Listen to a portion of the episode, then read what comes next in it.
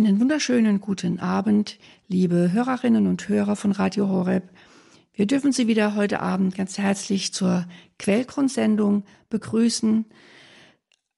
Wir senden wieder aus Mainz, aus dem Kloster der Klarissenkapuzinerinnen von der ewigen Anbetung. Und wie immer hören Sie am Mikrofon Schwester Maria Theresia und Schwester Franziska Katharina. Und wir begrüßen Sie nicht nur heute Abend zur Quellgrundsendung, sondern wir begrüßen Sie auch jetzt wieder im Jahreskreis, den wir in dieser Woche nach dem Hohen Pfingstfest begonnen haben. Also die liturgische Farbe ist wieder grün. Aber sie bleibt es nicht. Wir sind noch nicht ganz fertig mit dem Festkreis. Denn, wie Sie sicherlich wissen, am kommenden Sonntag feiern wir ja den Dreifaltigkeitssonntag und das ist wieder ein ganz besonderes Fest. Ja, ich möchte gar nicht sagen mitten im Jahreskreis, sondern es ist ein Fest, das eigentlich das, was wir seit Weihnachten gefeiert haben, nun dogmatisch, kann man sagen, abschließen wird. Also Weihnachten, Ostern und Pfingsten haben wir nun durchschritten in diesem neuen Lesejahr, in diesem neuen Kirchenjahr. Und jetzt wird das Ganze eigentlich gekrönt vom Dreifaltigkeitssonntag, der oft ein bisschen untergeht. Wer eifrig die, die Messe besucht sonntags, wird es natürlich mitfeiern. Aber ich bin überzeugt, dass viele Menschen, die man auf der Straße fragen würde, was wir denn am Sonntag feiern, nur antworten, ja, Sonntag. Aber dass es ein Dreifaltigkeitssonntag ist, das ist schon etwas ganz Besonderes. Und mit diesem Fest möchten wir uns ganz gerne heute Abend etwas beschäftigen und Sie dazu einladen, ja, mit uns zu meditieren, nicht nur direkt über das Fest oder um das Fest herum, sondern wir möchten ganz konkret einen Text zu Rate ziehen, und zwar den Hymnus, den wir singen werden, in der ersten und in der zweiten Vesper vom Dreifaltigkeitssonntag. Das heißt, wenn Sie ein Stundenbuch haben und gerne mitlesen möchten, könnten Sie das jetzt gerne holen und aufschlagen. Also der Hymnus der Vesper von Dreifaltigkeitssonntag im Stundenbuch auf Seite 73. Wir möchten meditieren, wir möchten keine theologischen Aussagen machen, wir möchten es nicht als Theologen angehen, wir sind einfache Schwestern, wir möchten einfach unser Herz berühren lassen und unser Herz sprechen lassen im Wirken des Heiligen Geistes. Doch bevor wir damit anfangen, möchte ich doch wenigstens ein paar Eckpunkte nennen zu diesem Fest, einfach als Information und als Erinnerung. Vieles haben wir davon ja auch schon in früheren Predigten gehört, aber doch wenigstens als Einstieg, bevor wir mit der eigentlichen Meditation beginnen, ein paar Fakten. Der Ursprung des Festes ist nämlich äh, eine Auseinandersetzung, nämlich um die Frage der Gottheit Christi und damit, da musste man den germanischen Arianismus abwehren. Die Kirche sprach von der Gottheit Christi, aber Arius, der so um 300 lebte, vertrat eine streng monotheistische Theologie. Also er sagte, Christus ist der Logos, also das menschgewordene Wort Gottes, ist aber nicht Gott gleichgestellt und auch nicht wesenseins mit Gott, sondern Jesus ist von ihm geschaffen, also Gott untergeordnet.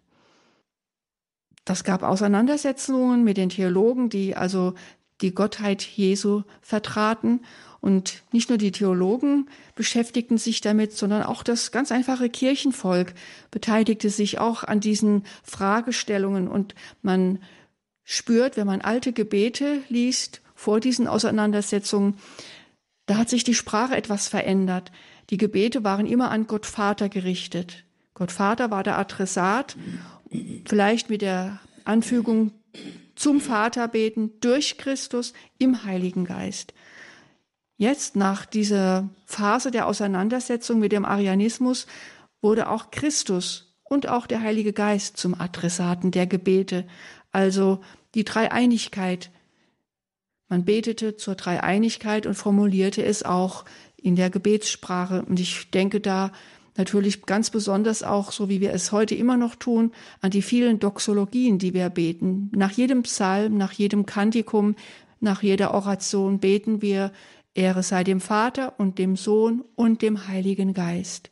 So hat sich die Gebetssprache doch im Laufe der Zeit so entwickelt, wie wir sie nun heute kennen.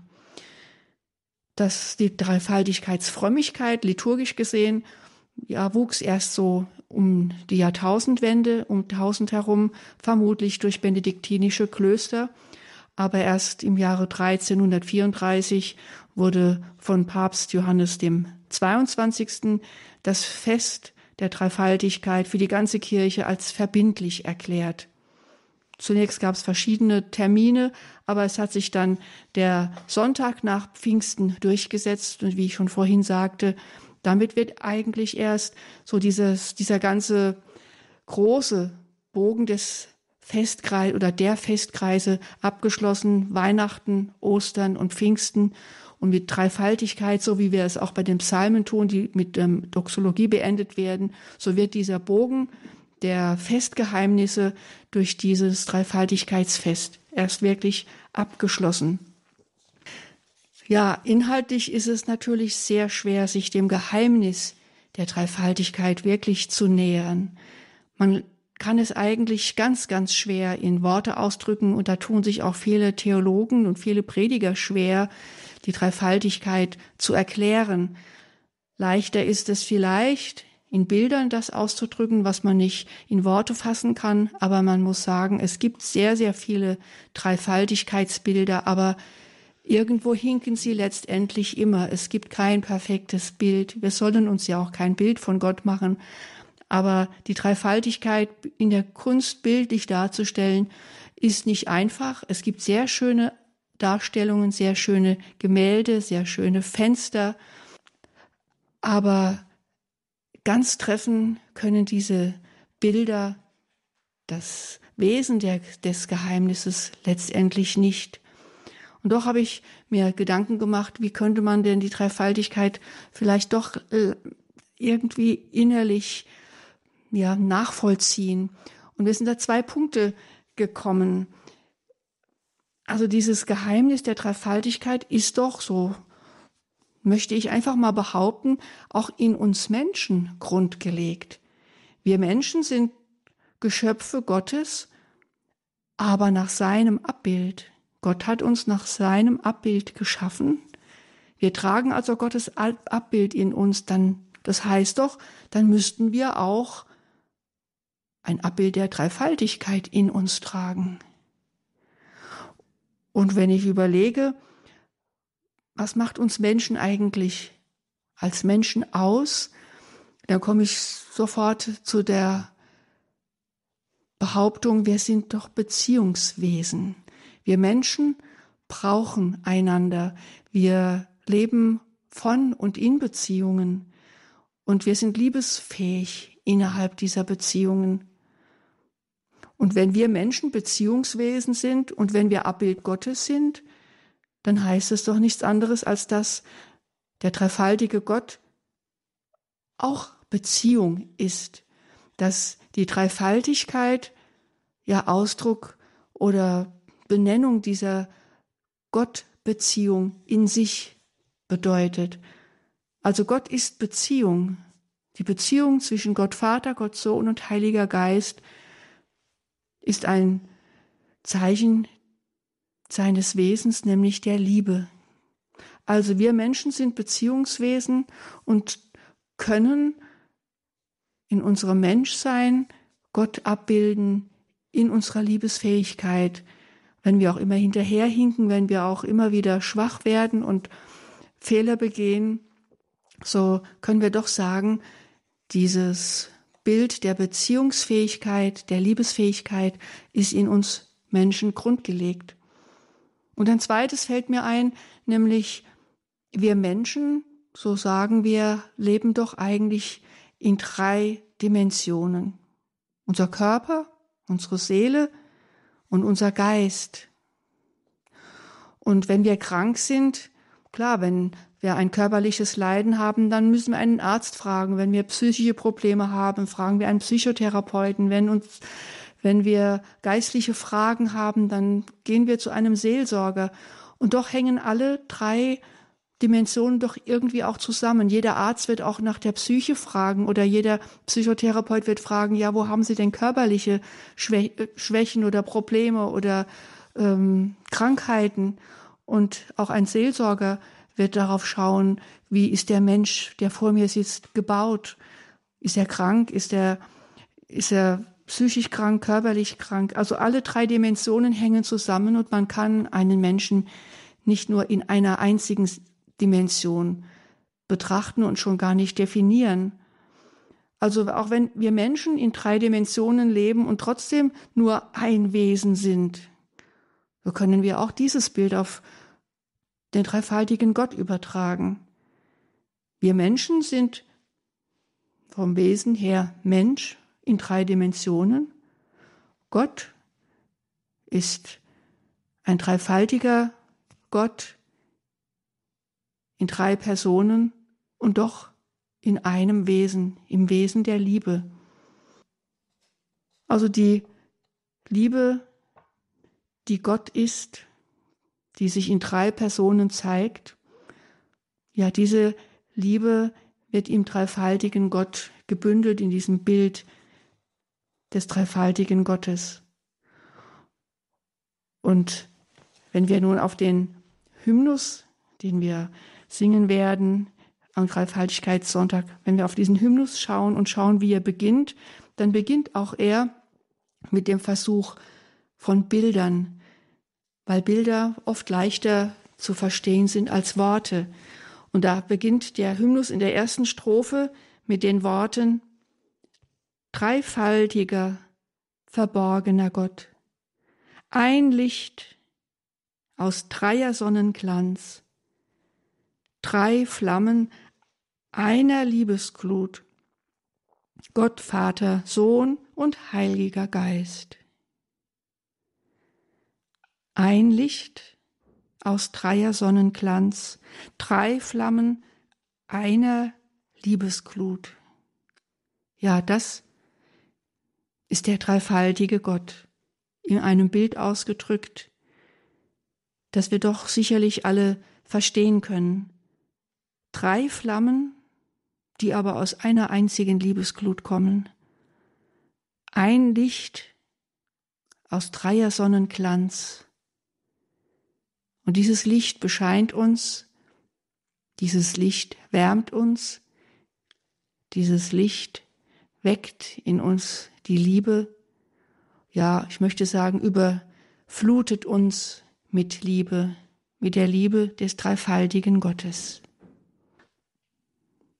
Bevor wir aber nun jetzt weiter auf die nächsten Strophen schauen, lassen wir all diese Gedanken nun ein wenig noch in uns nachklingen und steigen wir dann weiter ein in die Bilder des Hymnus von Dreifaltigkeitssonntag. Hören wir einfach in Ruhe ein wenig Musik.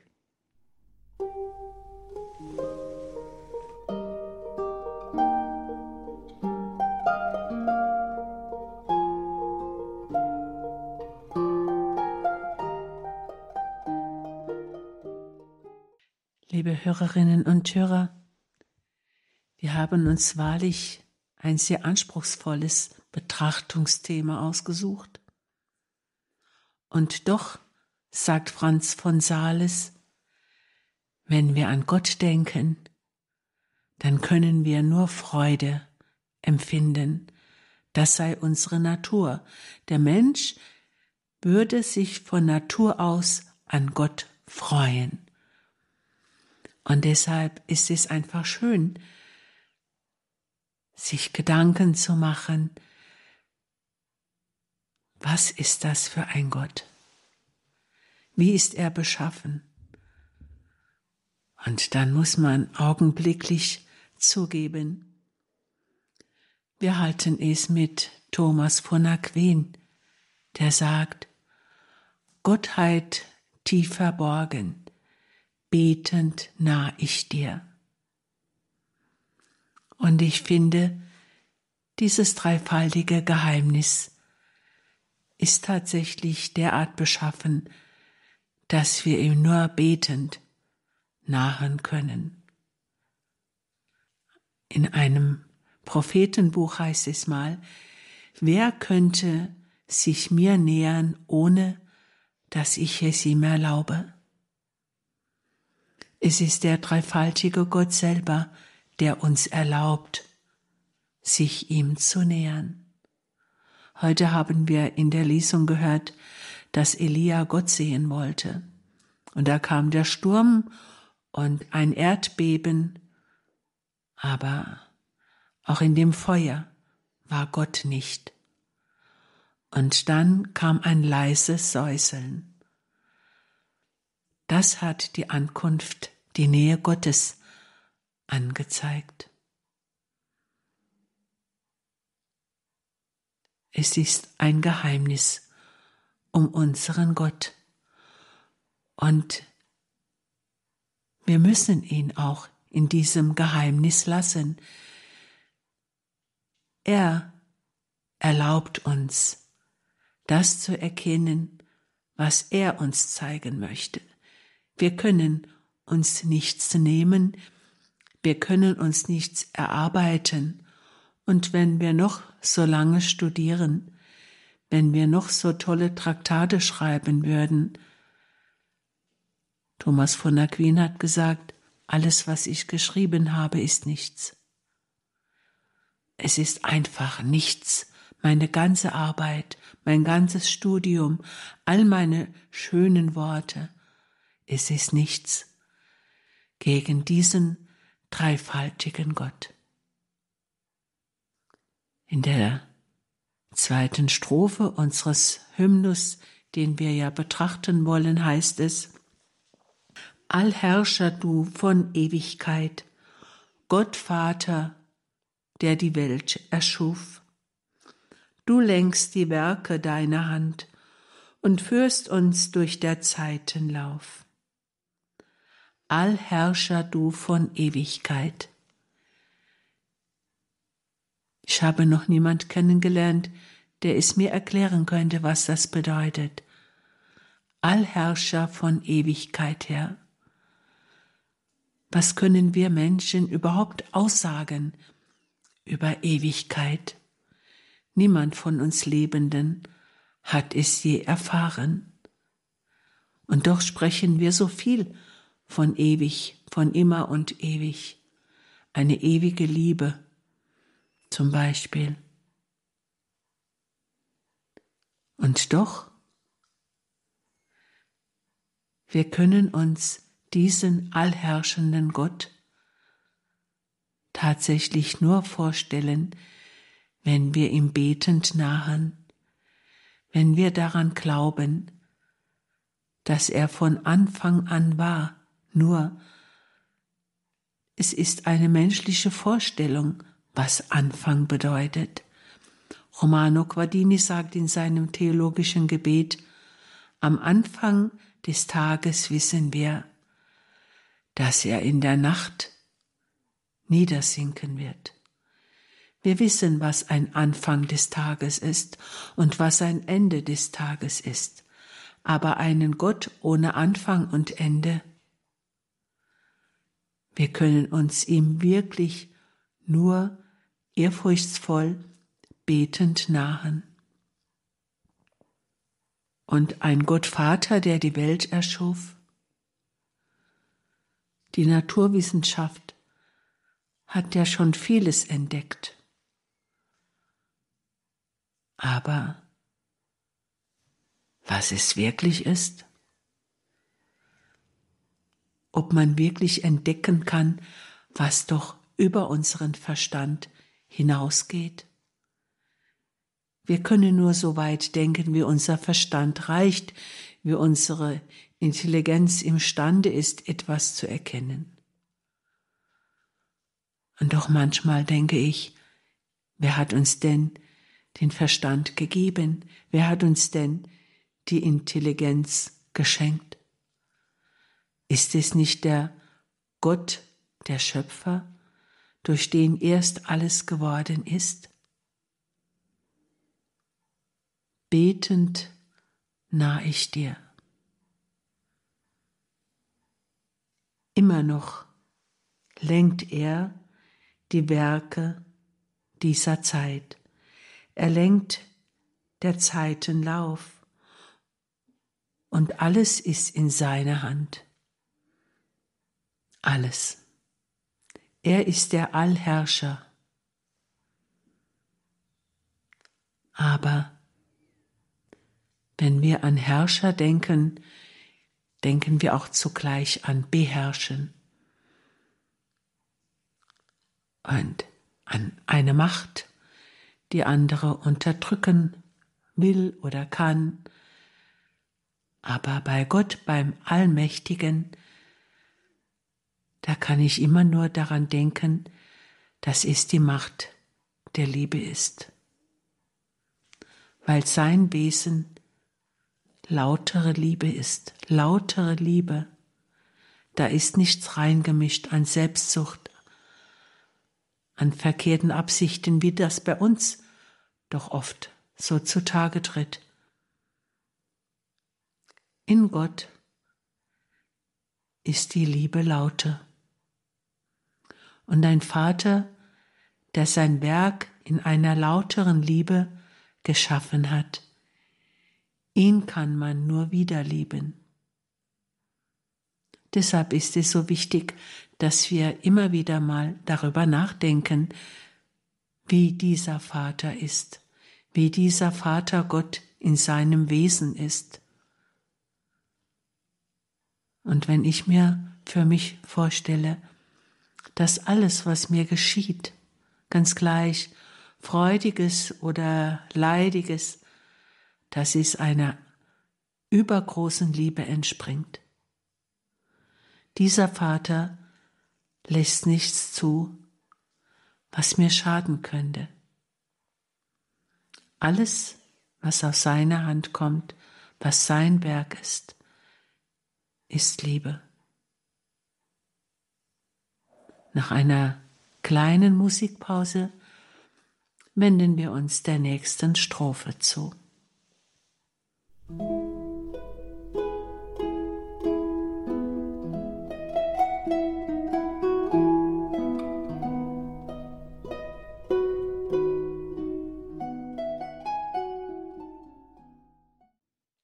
Gott Sohn, des Vaters Ebenbild, du König der erlösten Welt. In dir wird Gott uns Menschen gleich, in dir der Mensch zu Gott erhöht. So lautet die dritte Strophe unseres Dreifaltigkeitshymnus. Gott Sohn, um den es hier geht, wird hier als des Vaters Ebenbild bezeichnet. Es ist ein bisschen leicht missverständlich, wenn wir an Ebenbild denken, denn wir hören ja oft so bei Familien, dass man sagt, oh, der Junge ist aber dem Vater ganz aus dem Gesicht geschnitten, als wäre es sein Ebenbild, oder die Tochter ist ganz die Mutter. Und doch handelt es sich dann bei diesen Familien ja um zwei eigenständige Personen, die miteinander verwandt sind und ja, der Vater hat seine Gene an den Sohn weiter vererbt, aber das ist natürlich bei Gott Vater und Gott Sohn nicht so. Wenn der Sohn Gottes als Ebenbild des Vaters bezeichnet wird, dann nicht, weil es, weil er wie ein Zwilling aussieht, wie es in der Kunst oft dargestellt wird, Gott Vater, Gott Sohn, die das gleiche Gesicht haben, aber doch ja, die nebeneinander stehen und der Heilige Geist zwischen ihnen. Es sind, es ist nicht eine eigenständige Person wie bei uns Menschen, sondern Christus als Ebenbild des Vaters ist Gott. Er ist Gottes Sohn. Er ist nicht dem Vater untergeordnet und von ihm ab abstammend geschaffen, sondern Gott Sohn ist des Vaters Ebenbild, weil Gott Sohn eben Gott ist. Und als Gott ist er vom Vater zur Erde gesandt, er, der jetzt, wie es hier heißt, der König der erlösten Welt ist. Sofort kommt mir natürlich die Assoziation, Jesus wird als König der Juden bezeichnet, so steht es auf seinem Kreuz, bei seiner Kreuzigung. Damit sollte er verspottet werden, der König der Juden, der jetzt dort an diesem Kreuz hängt, aber er ist tatsächlich der König. Er ist der König, er der Herrscher der erlösten Welt, die er selbst erlöst. Er ist Mensch geworden und ist für uns Menschen gestorben, um uns zu erlösen. Es ist sein Erlösungswerk. Und so ist er der König der erlösten Welt, weil er der Welt diese Erlösung geschenkt hat. Christus, das Ebenbild Gottes, der König der erlösten Welt.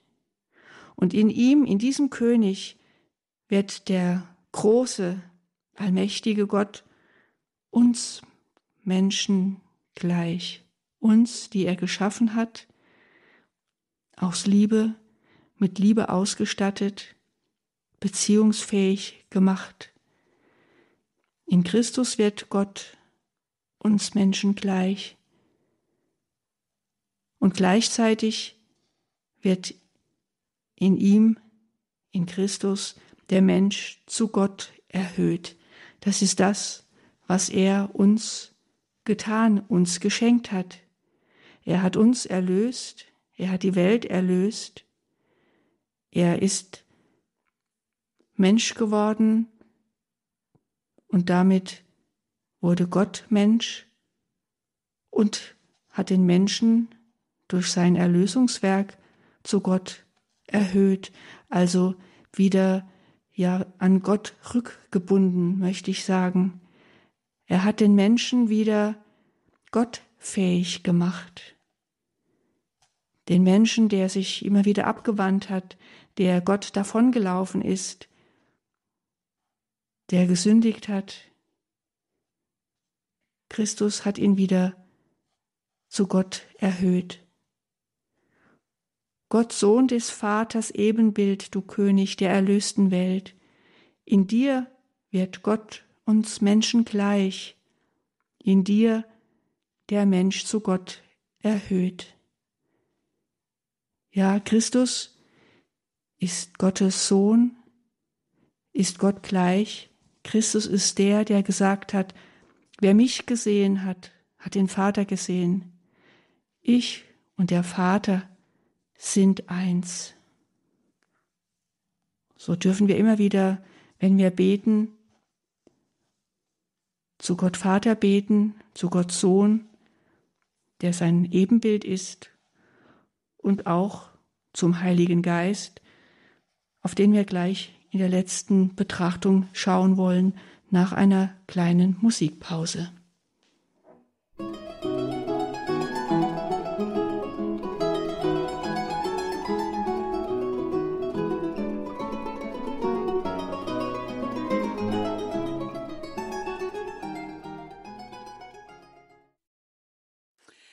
Liebe Hörerinnen und Hörer, wenn wir atmen,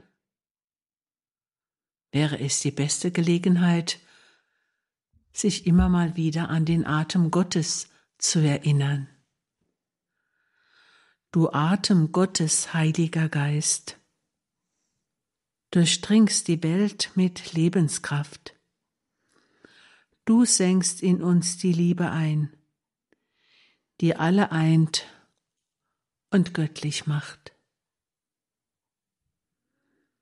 Ich habe eine Lieblingsstelle in den theologischen Gebeten von Romano Guardini. Da heißt es, Deiner Ewigkeit Mitte ist dort, wo du, o Vater, und du, o Sohn, einander nahe seid in der Innigkeit des Heiligen Geistes wo ihr einander nahe seid, in der Innigkeit des Heiligen Geistes.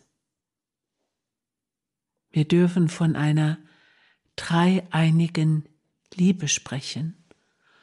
Und der Heilige Geist ist das Band, das alle eint. In der Innigkeit des Heiligen Geistes erkennt der Vater den Sohn. Und der Heilige Geist ist in der Mitte. In dieser Stille ist dein Friede und deine Liebe, so heißt es weiter. In ihr ist deine Heimat, o seliger Gott. In dieser Stille, wo der Vater dem Sohn nahe ist, im Heiligen Geist, da ist seine Heimat, die Heimat Gottes. In diesem Text geht es noch weiter, dass Jesus derjenige ist, der gekommen ist, uns von dieser Heimat Kunde zu bringen. Und der Beter bittet dann, lass mich doch das Werk in meiner Zeit so vollbringen, dass ich es einst hinübertragen darf in deine Ewigkeit. Für mich heißt es, da ist eine Sehnsucht, die teilhaben möchte an dieser dreifaltigen Liebe. Und Jesus hat uns immer wieder gesagt, dass der Vater uns liebt, dass der Vater selbst uns liebt und dass er ihn gar nicht bitten muss für uns, denn der Vater liebt euch, hat er gesagt. Wir dürfen also nur Schönes erwarten, wenn wir uns vorstellen, dass wir eines Tages teilhaben werden in einem Leben, das kein Auge geschaut und kein Ohr gehört hat, das noch in keines Menschen Herz gedrungen ist, was Gott denen bereitet hat, die ihn lieben. Das heißt, wenn wir mitspielen in diesem Liebesspiel des Heiligen Geistes. Liebe Hörerinnen und Hörer, wir dürfen uns doch öfters mal dieses Geschenk machen, dass wir uns vorstellen, dass da eine dreifaltige Liebe auf uns wartet, dass eine Heimat auf uns wartet, die von keiner, von keinem Leid, von keiner Bedrängnis berührt wird. Atme in mir, du Heiliger Geist. So beten wir. Atme in mir, du Heiliger Geist, dass ich Heiliges denke. Und wenn wir auf die Uhr schauen, sind wir jetzt schon angelangt am Ende unserer Betrachtung. Wir danken Ihnen fürs Zuhören und wir wünschen Ihnen den Segen des dreifaltigen Gottes. Am Mikrofon waren wieder Ihre Schwestern Franziska Katharina und Maria Theresia.